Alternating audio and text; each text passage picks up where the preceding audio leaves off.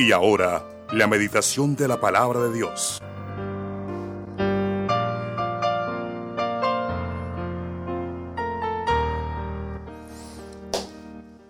Bueno, mis hermanos, el tema que hemos preparado para esta mañana, por la gracia del Señor, se llama Enfrentando los conflictos, confiando en Dios y no en nosotros.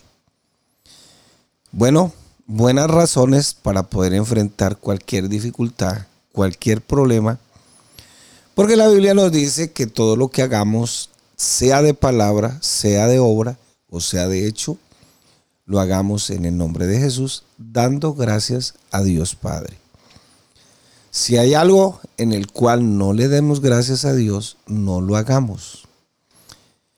Y los conflictos los vamos a tener todos los días, por lo general todos los días. A veces nos quisiéramos ir a vivir a la isla del paraíso, a Disneylandia. Pero eso no va a ser posible porque Dios creó esta vida con un propósito. Él nos creó para que podamos vivir la razón de nuestra existencia en Él. Dice Proverbios capítulo 3, versículos del 5 al 8. Fíjate de Jehová de todo tu corazón y no te apoyes en tu propia prudencia. Reconócelo en todos tus caminos y Él enderezará tus veredas. No seas sabio en tu propia opinión, teme a Jehová y apártate del mal, porque será medicina tu cuerpo y refrigerio para tus huesos.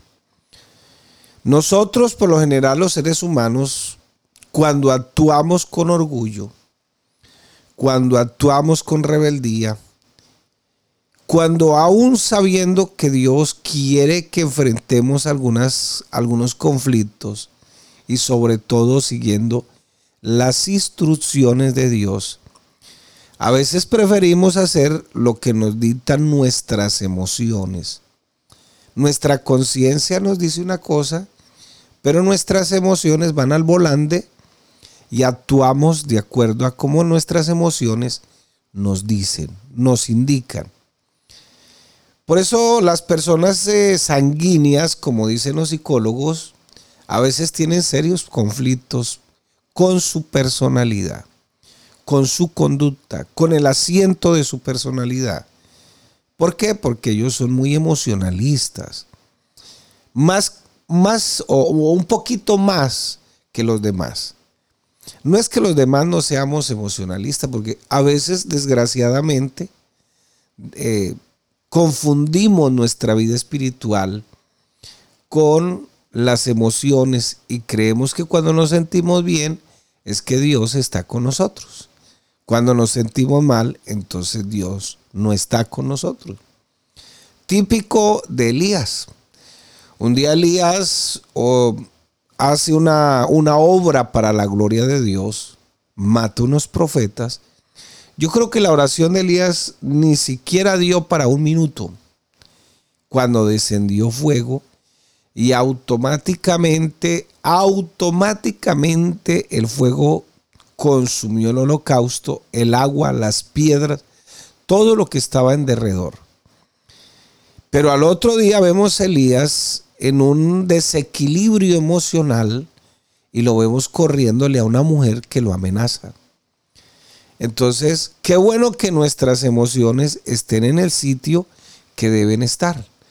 Por lo general nuestras emociones deben, deben ir de copiloto, no al volante. Pero lamentablemente a veces, uy, hoy me siento bien, entonces Dios está conmigo. Como que es un nivel de espiritualidad y así no funcionan las cosas en el Señor, porque en el Señor vivimos bajo principios, no bajo emociones. Vivimos bajo convicciones, no bajo emociones. Vivimos bajo principios bíblicos y no bajo las emociones. Uno a veces dice, ay, es que hoy no siento orar y entonces no ora. Es que no siento leer la Biblia, entonces no lee la Biblia. Es que hoy no siento congregarme. Fíjense cómo nuestras emociones nos llevan a que aún la vida cristiana sea de sentires. En forma natural siempre tenemos la tendencia a tomar todos los asuntos en nuestras manos. Y cuando tomamos los asuntos en nuestras manos, entonces elegimos cómo vamos a actuar, cómo vamos a reaccionar.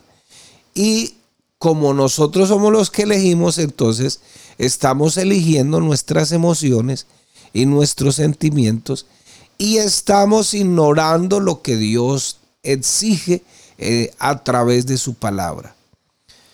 Nuestra tendencia, esa siempre será porque así, incluso en estas épocas donde está imperando la filosofía del humanismo por todo el mundo y donde tenemos derechos a Dios incluso, incluso ayunamos para hacerle huelga de hambre a Dios y no para acercarnos más a Él a veces cuando nos acercamos a Dios es con un con derecho de petición de una vez. Todo nos lo merecemos, porque es la tendencia del humanismo, desplazar a Dios y dejar al ser humano y que lo que lo más importante es lo que el ser humano siente. Y ahí es donde estamos a veces dejando a un lado a Dios. Nuestra tendencia es tomar la justicia en nuestras propias manos y sobre todo cuando vemos esas películas de Netflix donde eh, siempre aparece el justiciero haciendo justicia con sus propias manos, agarrándolos así y despedazándolos y achicharrándoles el cuello y todo eso, que a veces quisiéramos, uy, es que me provoca ahorcarlo, dicen algunos. y a veces nosotros tenemos que actuar y confrontar o confrontarnos con aquella persona o si somos nosotros mismos que cometemos el error, pero nosotros no somos libres para atacar a la otra persona y atacarla y tomar la venganza en nuestra propia mano. Mire lo que dice Proverbios capítulos 3 versículo 5, confía en el Señor con todo tu corazón. Estoy leyendo en la nueva traducción viviente. No dependas de tu propio entendimiento. Busca la voluntad de Dios en todo lo que hagas y Él te mostrará cuál camino o cuál decisión tomar. No te dejes impresionar por tu propia sabiduría. En cambio, teme al Señor y aléjate del mal, entonces darás salud a tu cuerpo y fortaleza a tus huesos.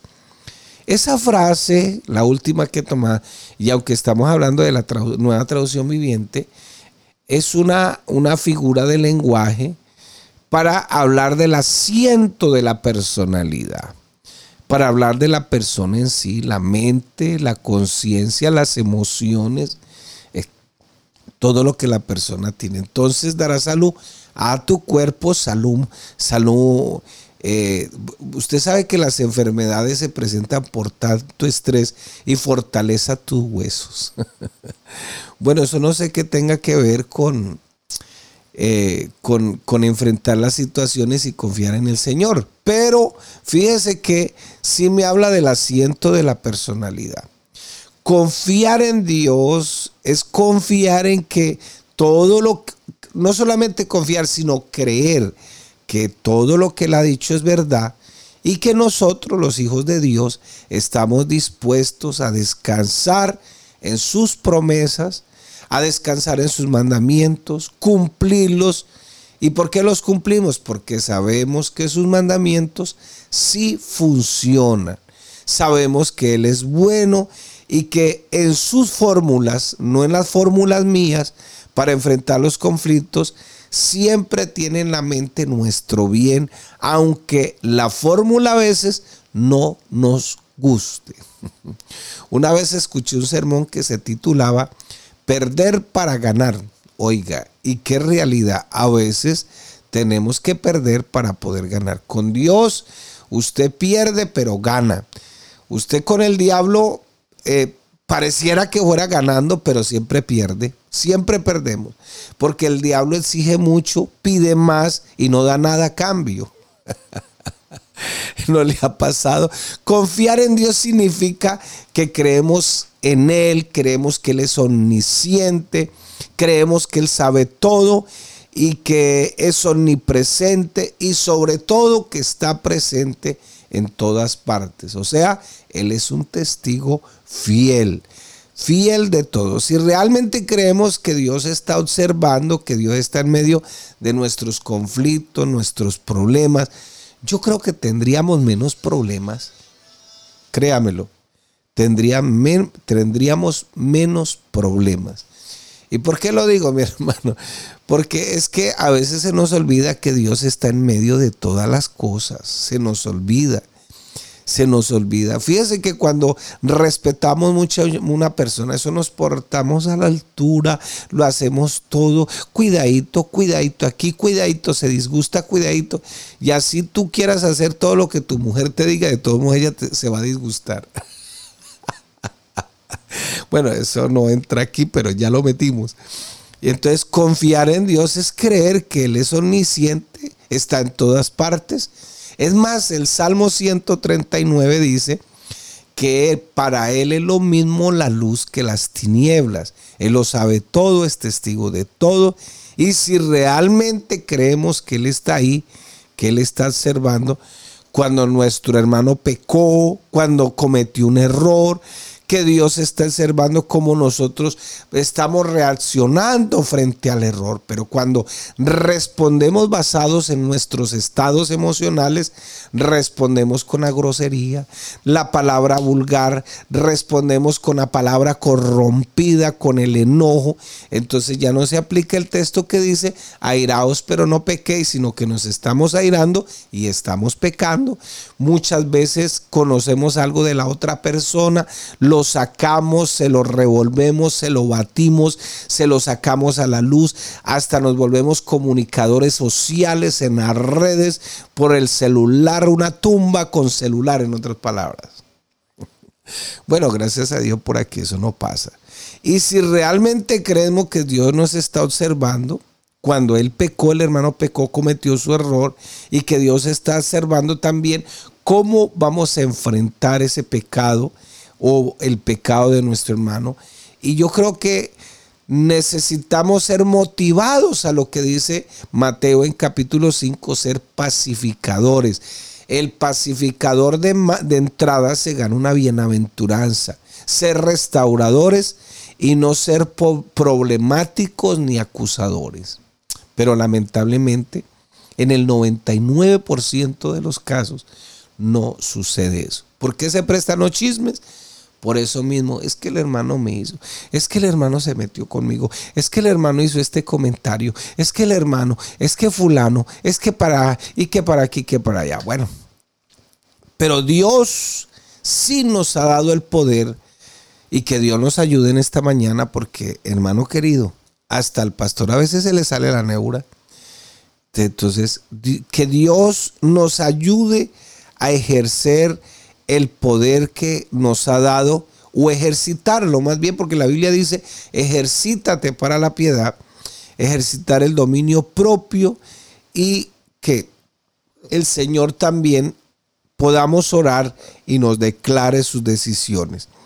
El apóstol Pablo escribe de la siguiente manera, y le voy a leer en la nueva traducción viviente. Es cierto, cada uno de nosotros tendrá que responder por sí mismo ante Dios. Así que dejemos de juzgarnos unos a otros. Por el contrario, propóngase vivir de tal manera que no causen tropiezo ni caída al otro creyente. Y adivine quién se lo estaba escribiendo. a unos hermanitos bautizados, sellados, eh, llenos del Espíritu Santo, donde tenían una congregación muy linda en Roma. ¿Por qué lo escribe? Bueno, sería bonito pensar que allá también tenían sus problemitas. Decimos aquí en Colombia o en Latinoamérica, porque es una palabra muy latinoamericana, sus propios chicharrones. Teníamos nuestros propios chicharrones. Bueno, sí, porque en el idioma inglés la palabra que más se aproxima es tocino, pero aquí tenemos nuestros chicharrones. Le voy a leer en la, en la Reina Valera del 60. De manera que cada uno de nosotros dará a Dios cuenta de sí. Así que ya no juzguemos más los unos a los otros, más bien decidí no poner tropiezo u ocasión de caer al hermano. O sea, nosotros tenemos que pensar en el hermano. ¿Qué tal sea un hermano débil? Un hermano que no ha madurado espiritualmente, que todavía hay que ponerle pañalito, todo eso, pero es nuestro hermano y está ahí en la iglesia y a ese hermanito hay que ayudarlo. Bueno, me pasó una vez, le estaba ayudando a un pastor, estaba, muy, estaba mucho más joven. Bueno, yo no, es, yo no es que esté tan viejo, ¿no? Lo que pasa es que yo tengo mucha juventud acumulada. Entonces, por tengo mucha juventud. Pero le estaba ayudando a un pastor en una congregación, por supuesto, con el permiso de mi pastor. Y, se presentó una dificultad y con unos jóvenes, ellos cayeron y todo eso. Y eso se había levantado un revolón en la iglesia, para aquí, para allá. Y, pues el pastor tenía fama de ser un poco radical, ortodoxo, así legalista como... Eh, es más, yo creo que el apóstol Pablo y el Señor Jesucristo estuvieran en esta época, incluso en las congregaciones diríamos legalistas. Eh, o una cosa así. Bueno, eh, entonces yo dije, Dios mío, ¿y ahora qué va a pasar? Él citó a todos los bautizados a una reunión en las horas de la tarde, estábamos allá. No, hermano, sabe que me quedé con la boca abierta, tuve que llorar, tuve que darle gracias a Dios. El hermano se dio un tremendo sermón sobre qué es el cuerpo de Cristo. Le, dijo a los jóvenes, los perdonamos en el nombre del Señor, los vamos a ayudar, se van a, se van a restaurar, pero sí cometieron un error, con, él estaba recién trasladado, pero sí cometieron un error con sus antiguos pastores y hay que ir a pedirles perdón. Y el error es que les habían mentido a sus pastores. Entonces toca ir mañana, dijo él, a pedirles perdón. Y hermano, y lloramos, se movió la presencia de Dios, cada uno, hasta los más, los más resentidos, los fieles de la circuncisión, se acercaron y abrazaron a los hermanos, los restauraron y pasó todo, gracias a Dios. Dios es bueno y aún en las experiencias más dolorosas, Él las puede usar para nuestro bien. A veces por medio del insulto, los juicios erróneos, el desprecio o el mal que otros han aprendido, Él nos enseñará a confiar más en Él porque todos los que aman a Dios, todas las cosas le ayudan a bien. El apóstol Pablo cuenta la experiencia que casi lo llevó a la muerte y nos explica qué le enseñó el Señor. ¿Qué le enseñó el Señor? Está en 2 de Corintios capítulo 1, versículo 9. Le voy a leer de la siguiente manera, pero tuvimos en nosotros mismos sentencia de muerte para que no confiásemos en nosotros mismos, sino en Dios que resucita a los muertos. El capítulo 12 de Segunda de Corintios, versículos del 7 al 10 dice, y para que la grandeza de las revelaciones no me exaltase desmedidamente, ¿se acuerdan del aguijón? Me fue dado un aguijón en mi carne, un mensajero de Satanás que me abofetee. Oiga, Dios y Satanás, qué cosa tan contradictoria aquí. Pero igual Satanás tiene que estar sometido bajo la voluntad de Dios. ¿Se acuerdan aquella ocasión cuando se le acercó Pedro y el Señor le dijo, ala Pedro, ¿sabes que por ahí ha venido el diablo a pedirme, a pedirme los prestados, que le dé permiso para pegarles una sacudida? Ay Señor, ¿y tú qué hiciste? Les di permiso. He orado para que tu fe no mengue. El Señor le dio permiso.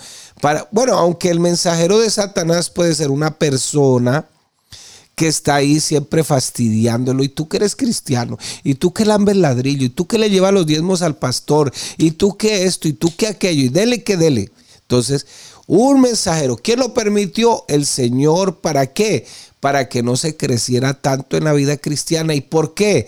Para que dependiera del Señor constantemente respecto a la cual tres veces he rogado al Señor que lo quite de mí y me ha dicho, bástate mi gracia, porque mi poder se perfecciona en la debilidad, por tanto de buena gana me gloriaré más bien en mis debilidades para que repose sobre mí el poder de Cristo, por lo cual por amor a Cristo me gozo en las debilidades, en afrentas, en necesidades, en persecuciones, en angustias, porque cuando yo soy débil, entonces soy fuerte. Bueno, y mire lo que nos dice el salmista. Dice que Dios permite que suframos las consecuencias de nuestros pecados y nuestros errores. ¿Para qué? Para llevarnos al arrepentimiento y volvamos a vivir sanamente. Salmo 119, versículo 17, le leo una nueva traducción viviente. Antes que fuera yo humillado, descarriado estaba, mas ahora guardo tu palabra, humillado por estar descarriado. Y entonces, bueno, Dios lo llevó hasta esa condición. ¿Para qué? Para que ahora guarde su palabra. Bástate mi gracia bástate mi gracia. Y ¿Sabe qué es lo que pasa? Que es que a veces nos cuesta trabajo, eh, y, sobre todo con estas, estas teologías modernas, sobre todo la teología de la prosperidad.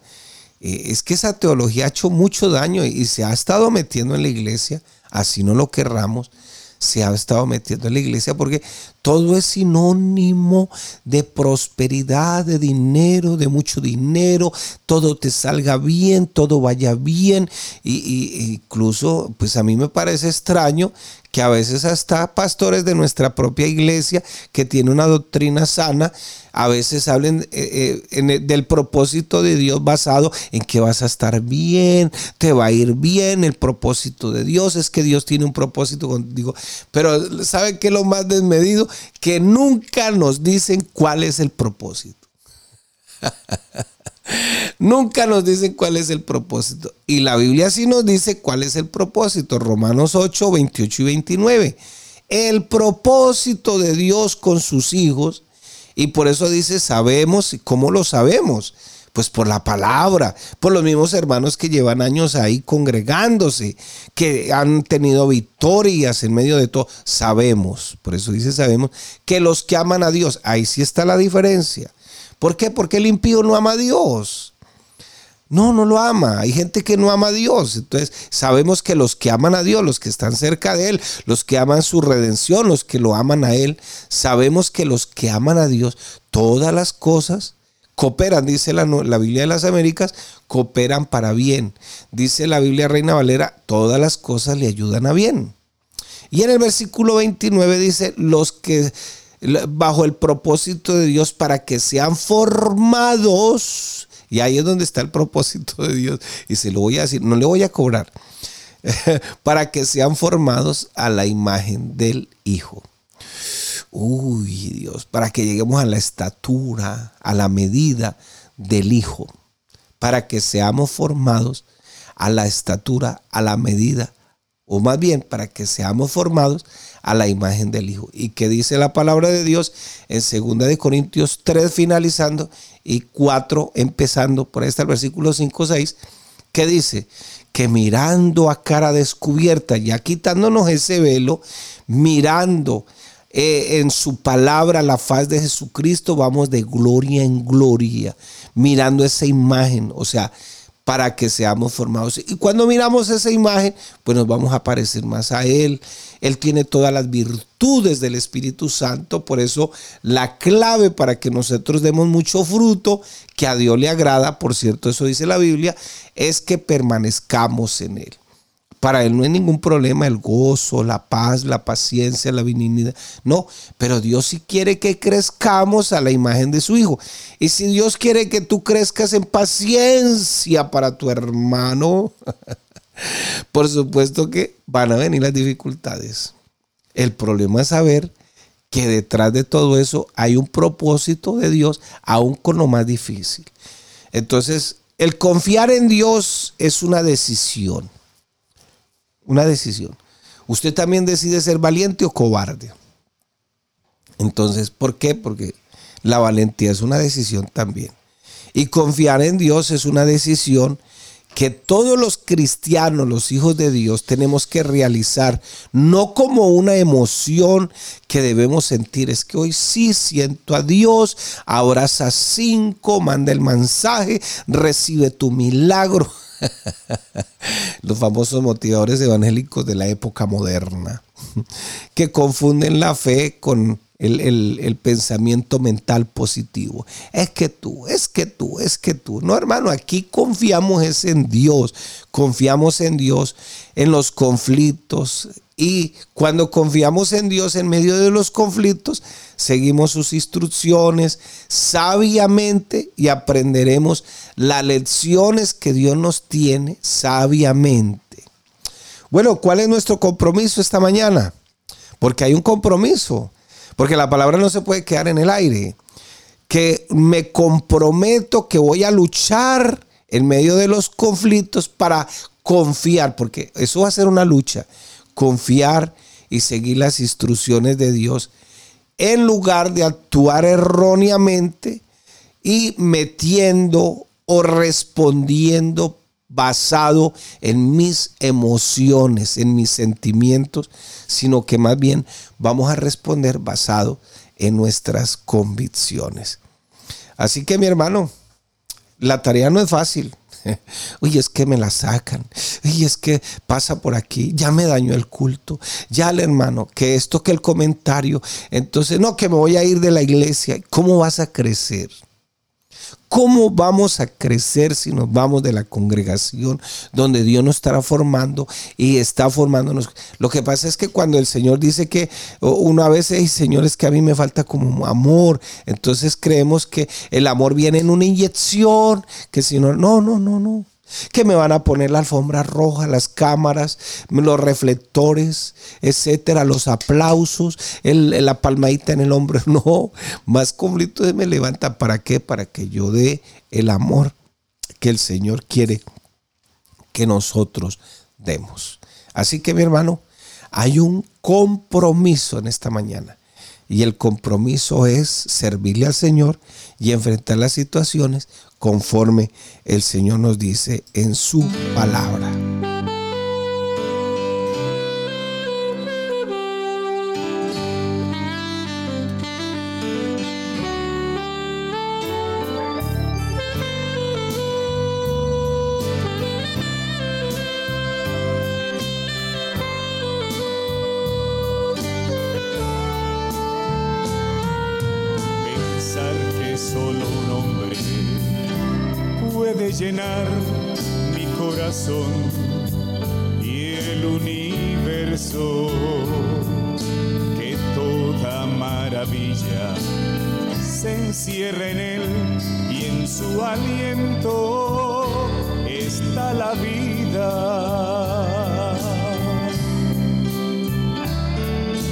Cuando a la mar furiosa él le habló como buen siervo hizo silencio. La mujer que su manto pudo tocar sin decir nada la bendijo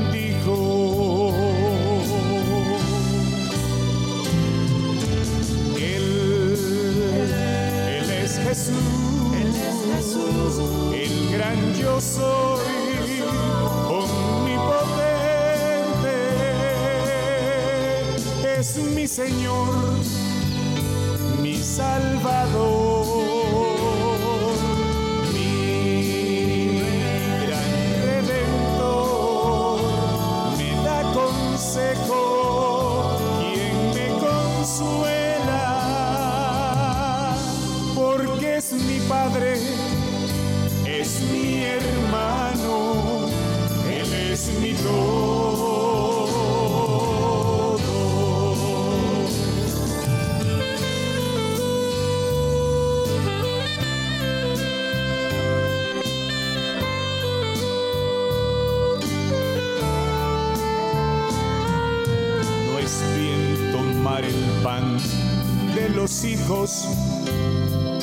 y echarlo a los perrillos.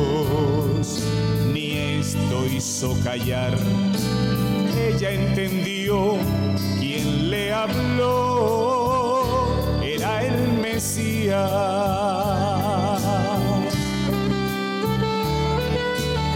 Con dijo al maestro aún los perrillos bajo la mesa comen migajas y el que todo lo puede luego exclamó mujer tu hija ya es liberada él, él es Jesús el gran yo soy omnipotente es mi Señor mi Salvador